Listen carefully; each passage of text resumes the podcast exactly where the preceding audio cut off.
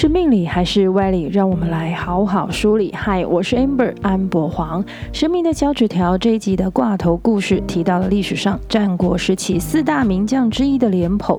这位历史人物，大家应该在书里读过，也在历史剧里面看过。但是蒙甲龙山寺的观世音灵签里要跟我们提示预示的是什么人生哲理呢？现在就让我们来打开神明的小纸条，第七首千诗，廉将军私用赵人。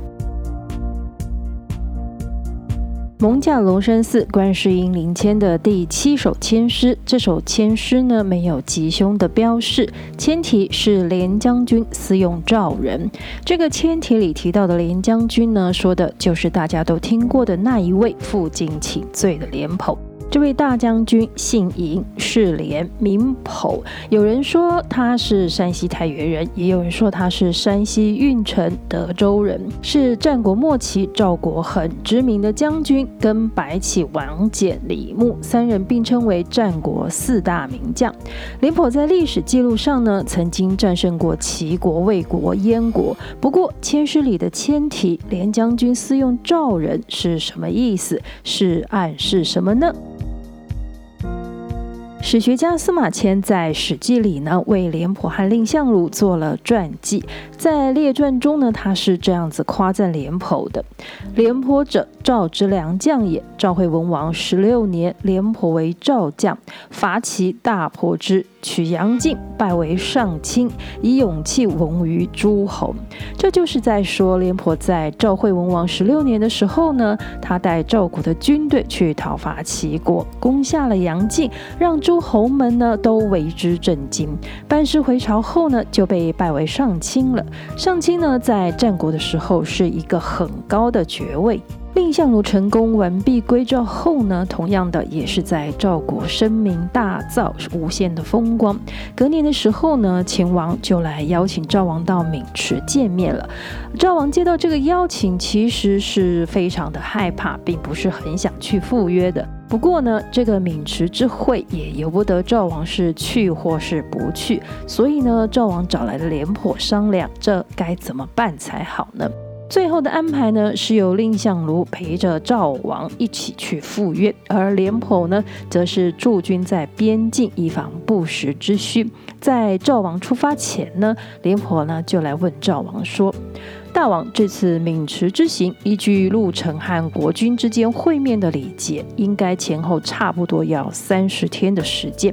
如果超过了三十天，您还没回来，请大王让我们立太子为王。”断绝秦国把您扣做留作人质，威胁赵国。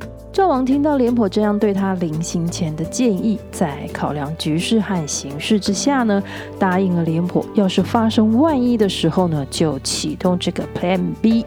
我们从这里可以推敲，赵王和廉颇这君臣之间的关系呢，一定是非常紧密和信任的。否则，廉颇怎么敢也怎么能说出万一赵王回不来了，他们就要拥护太子呢？而赵王也是位深明大义的国君，等于交代了自己发生万一时候的后事了。不过，因为蔺相如的胆识过人，再加上聪明机智，秦王几次的刁难都让他给不卑不亢的化解了。秦王对蔺相如无计可施，无可奈何，最后还真的只能送客。赵王和蔺相如呢，毫发无伤的回到了赵国。回国后呢，赵王就论功行赏，封蔺相如为上卿。而且位阶还高于廉颇，这让廉颇非常的不以为然，觉得蔺相如不过就是个耍嘴皮子的读书人，何德何能可以爵位比他还高？所以就到处放话说：“啊，这人啊，别让我遇到，一定给他好看。”这话当然是一定会传到蔺相如的耳朵里的。蔺相如为了避免正面冲突，进而传出赵国的将军和相国不能和睦共事，这样不利国家安全的传言，所以呢，总是尽量的回避着廉颇。后来廉颇知道了，蔺相如并不是怕他，而是为了赵国的大局着想，觉得自己的行为呢很小家子气，有失君子之风，所以呢，就去向蔺相如认错。赔罪，这就是我们知道的负荆请罪。这呢，在历史上留下了一段将相和赵国兴的佳话。但是在这个负荆请罪的事件上呢，我们可以看出廉颇个性上的一个缺失，就是他对于自己的能力过于自信，同时非常的自负，觉得自己是出身贵族，同时是有能力、有战绩的人，因此呢，就瞧不起出身低微、不过是宦官宠臣、庙贤门客的蔺相如。对于蔺相如出生入死秦国建立的功劳，更是贬低到不过是耍嘴皮子这样不足挂齿的事情。所以，虽然负荆请罪是一段知错认错的佳话，让我们看到了廉颇对于赵国的忠心耿耿，同时也是一位勇于认错的人。只是廉颇这样的性格，这样有问题的情商，却成了接下来一系列事件的原因。赵国在赵惠文王三十三年逝世之前呢，其实是战火不停的。廉颇在这段时间里，先后和魏国、秦国开战，都获得胜利的成果，让赵国的威望和声望呢都非常大幅度的提升。赵惠文王去世之后呢，赵孝成王继位，仍然继续任用廉颇担任大将军。赵孝成王六年，秦国和赵国在长平展开了大战。担任主将的廉颇呢，利用当地的地形建造堡垒，采用坚守不主动攻击的策略。对于秦军的多次挑衅，始终坚守着城池，绝对不出门应战。这个策略呢，与主张主动进攻的赵孝成王是背道而驰的。以两国的财力、国力，赵国其实打拖延战是没有优势的。长平之战呢，两国都投入数十万的兵力。农历七月后呢，就进入这样的两军对峙。眼看再这样拖下去，就要到秋收的九月了。如果呢，大家也收听我们另外一个呃节目的单元叫《节气物语》，就会知道呢，古代农业的收成是关系到人民和国家生存的。壮丁都去打仗了，放着农地的庄稼不收，蹲在城池里呢，吃粮不干活的消消耗下去。到了冬天，大家吃什么呢？到了春天，又怎么再重新耕作呢？这些问题，担任将军的廉颇可以不考虑，或是没有想到；但是，身为一国之君的赵孝成王，却是不能不思前想后啊。赵孝成王呢，曾经试着想和秦国谈和，但是对方呢就不想谈，也不愿意谈，也试着走外交手段过去跟魏国呢请求武力的支援，但是呢人家没答应。再厚着脸皮去跟齐国借粮食，但人家不太想借。你说，要是你是赵孝成王怎么办呢？但是廉颇并没有顾及君主的想法和意见，仍然坚持自己的兼并策略战术。君主之间的矛盾，甚至是反感呢，开始滋生。这时候总是顾全大局，同时后来成为廉颇好朋友的蔺相如呢，啊、已经过世了。所以呢，也没有人可以为这两位权高位重的君主将军折中分析说明，或是呢替廉颇说说话调解一下。大家也许觉得奇怪，为什么啊廉颇不听赵孝成王速战速决的指示？那是啊，因为他从军事的角度上来看，速战速决是一条死路。只是赵王也不是个傻子，而是就算是死路呢，也总比没有路来得强。拉出架势，狠狠的打，不管输赢呢，都可以把秦王拉回谈判桌上，然后赶紧议和回去收成农作，准备好粮草，也是一种储备国力。不然拖下去没被打死，早晚也是要饿死啊。赵王和廉颇在长平之战上的立场矛盾，再加上刚即位，君臣之间是没磨合，也没有默契，同时对于举国兵力都在一个功高盖主的外姓臣子手上呢，赵王想阵前换将不是没有原因理由的。只是如果还是换个资深的将领，又拿着将在外，君命有所不受来搪塞，眼下的情况呢，也是不会改变的。即位还不是很久的赵孝成王难以压制这些老将。赵国虽然不乏年轻世代的将军，但是要能带领前方几十万大军，又要能听从赵王指示，最后胜出的人选呢，是同为将门之后的赵奢之子赵括。赵括的父亲赵奢，当年在廉颇、乐胜等大将军呢，都认为没办法破秦救韩的时候，独自带着少数的兵马在豫宇这个地方打败了秦军。对于在赵国担任财务官员却有这样卓越的军事见识及能力，这个当爹的战绩当然是给儿子加分不少了。况且呢，赵括本身也是优秀的，跟父亲辩论兵法的时候呢，还常常赢了。赵奢只是没有实际带兵打仗经验的赵括，还是令人有点担心的。不过呢，赵王的评估，当时秦军的统帅是王和，应该是势均力敌的。赵括呢自己也说，如果对上王和，他行；但要是白起，怕就是一场硬仗了。结果赵国的军事情报不够力，秦国呢早就悄悄更换主帅了。才初出茅庐的赵括，果真对上身经百战的秦国白起将军。赵军中计，被秦国的军队断水断粮。赵括突围的时候呢，被秦军射杀，四十万赵军被白起坑杀。但是赵括也让秦国的军队付出相当的代价。秦国军队伤亡过半，元气大伤。白起在长平之战后呢，拒绝继续出战，而最后被秦王赐死。只是长平这一战，赵国自此一蹶不振。但这乱世的战争还没完。赵孝成王十五年，燕国看赵国这一战啊，很多青壮男子死于长平之战，评估有机可乘，兵分两路呢，就来攻打赵国。派了栗父率军攻打鄗城，亲秦率军进攻代地。这时赵王指派廉颇前往应战反击。受任于败军之际，奉命于危难之间的廉颇，没有记仇于之前被赵王换下来而不顾全国家大局的安危，靠着赵军残余的兵力，凝结大家同仇敌忾。利用燕国军队的疲劳，轻敌的弱点，果真不负众望的以少胜多的打败了燕国。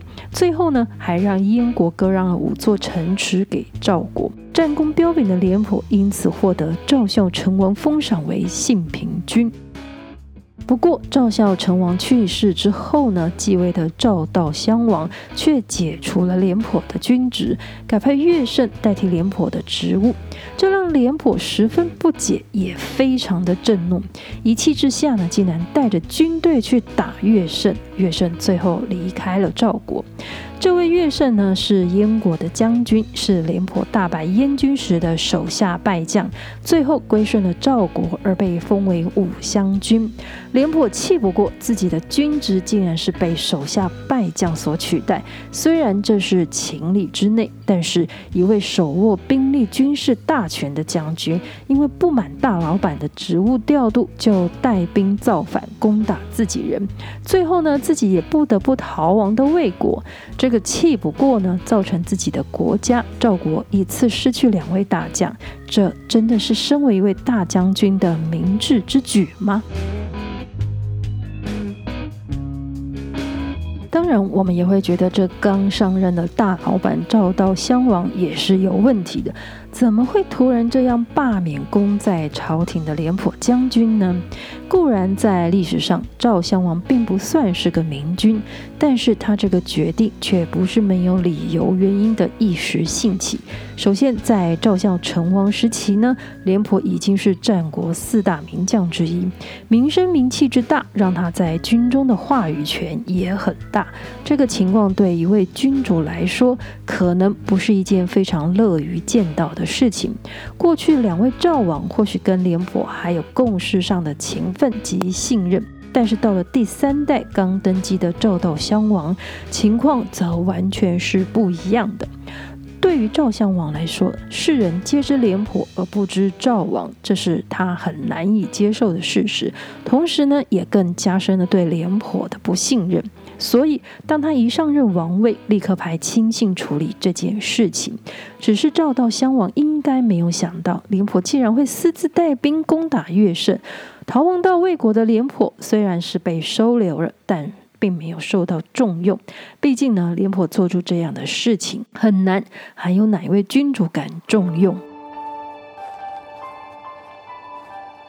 群雄争霸的战国时代呢，赵国多次被秦国攻打，这时候赵王想找回廉颇，于是派人去了解了解情况。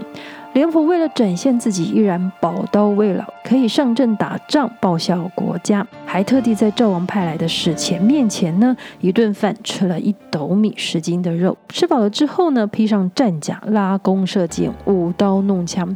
可惜这位使臣呢，已经被有心人收买。回国之后，跟赵襄王报告说，廉老将军虽然老了，但是饭量还很好。不过呢，我们见面才一会功夫，他就跑了三次厕所。赵襄王一听啊，以为廉颇真的是上年纪不行了，就没再提让他回国的事情了。楚国听说廉颇将军不被赵国和魏国重用，没有发挥，就派人前去挖角。只是廉颇到了楚国之后呢，也并没有建立什么功勋成绩，因为他始终思念着赵国，希望能回国再被任用。这就是这首千诗的千题：廉将军死勇赵人。不过，一直盼不到祖国召唤回去的廉颇，最终抑郁寡欢，客死异乡，享年八十四岁。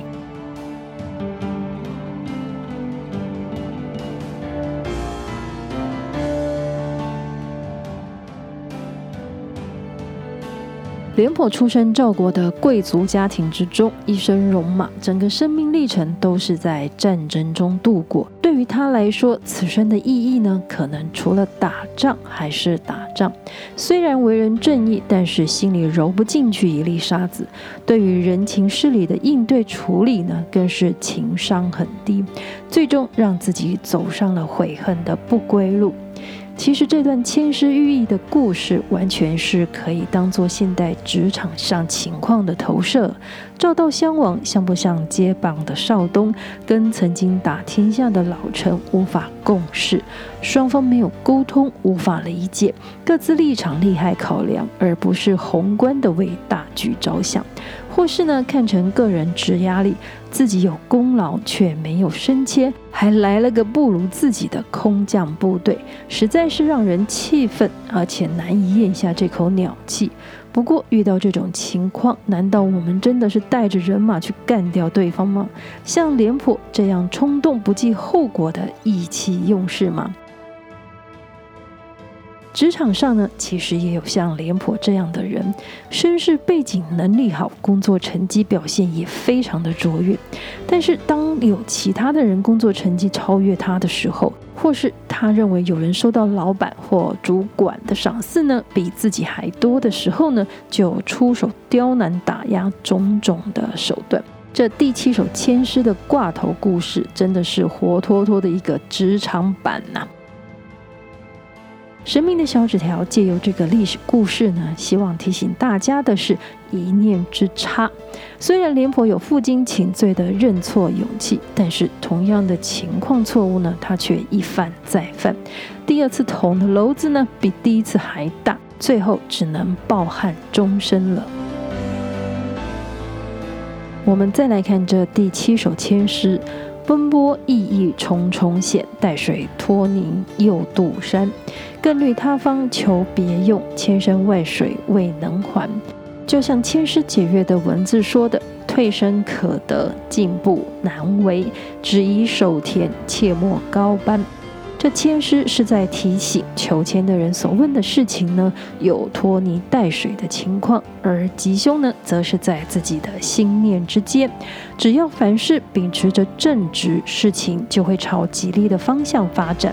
同时也要克制自己，不要一时怒气冲昏了头，负气出走，因为呢，结果可能不是自己所预想的那样。虽然此处不留爷，自有留爷处，但是所到的地方真的是能发挥吗？又或真的是心里所向往的呢？如果不是，反而会陷入进退两难、后悔莫及的困境。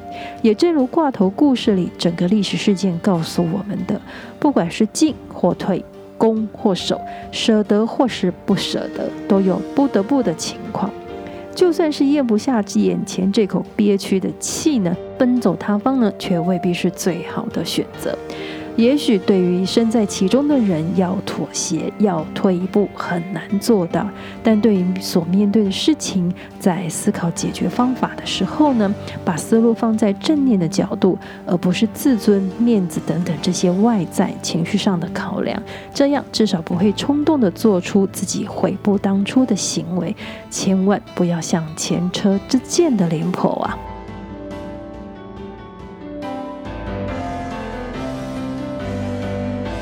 今天的神明小纸条签诗的故事呢，就跟大家聊到这里了。神明的小纸条是神明慈悲的回应我们人生的提问，给我们人生历程的提示或是警示，但绝对不是一个命令指示，更不会是一场跟神明的利益交换。我们后续呢，还有很多签诗故事要跟大家分享。如果您觉得意犹未尽，请记得按下追踪或关注，节目更新呢就会马上通知大家。支持我们继续 Podcast 内容创作，请大家在收听的平台上给我们五颗星评价，加油打气，谢谢大家。最后要再次感谢台北艋舺龙山寺白首观音灵签的签师提供，算你好命，神明的小纸条，我们下次再传小纸条，讲签师故事，拜拜。